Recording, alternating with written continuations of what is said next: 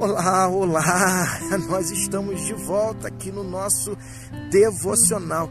Agora, para dar início à nova série Ativados. É assim que eu vou chamar o livro de Atos dos Apóstolos.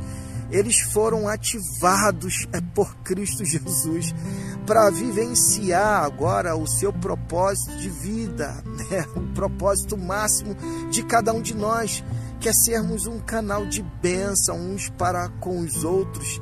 O nosso propósito de vida quer servir em amor, a, seja é, comendo, bebendo ou fazendo qualquer outra coisa. O apóstolo Paulo nos ensina que deve ser tudo feito para a glória de Deus. E aí, é, nessa série, nós vamos entender que aquele período vivenciado é pós ressurreição de Jesus é o período em que eles foram ativados para dar continuidade àquilo que Jesus iniciou com eles a partir do ensino. É, Jesus ele é mestre em nos ensinar.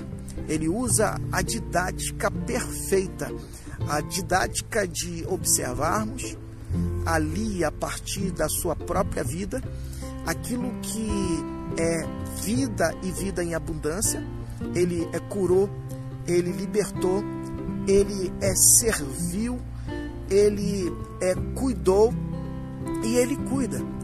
Ele é, teve é, compaixão, ele teve é, misericórdia, ele é, sinalizou a justiça de Deus e nos indicou que a justiça de Deus é a expressão é, do amor de Deus operando na vida da humanidade.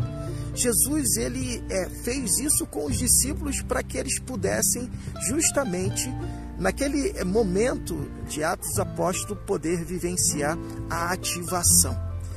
E é isso que nós vamos estar observando agora é, a partir da vida dos discípulos narrada por é, Lucas, aquilo que Jesus fez é com eles.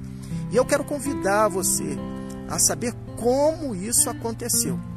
Como foi que eles foram transformados a ponto de vivenciar uma vida abundante, mesmo em meio às circunstâncias difíceis, circunstâncias de morte, mas a convicção é, em seus corações foi tão forte, tão tremenda, que eles não abriram mão é, de vivenciar o propósito de Deus. E eu tenho certeza que nós tiraremos lições preciosas que vão também nos ativar, que vão também nos direcionar a vivenciar uma nova dimensão de vida. Eu quero convidar a você a vivenciar o como de Deus, aquilo que Ele pode fazer na minha e na sua vida para vivenciarmos uma vida abundante. E que Deus nos abençoe.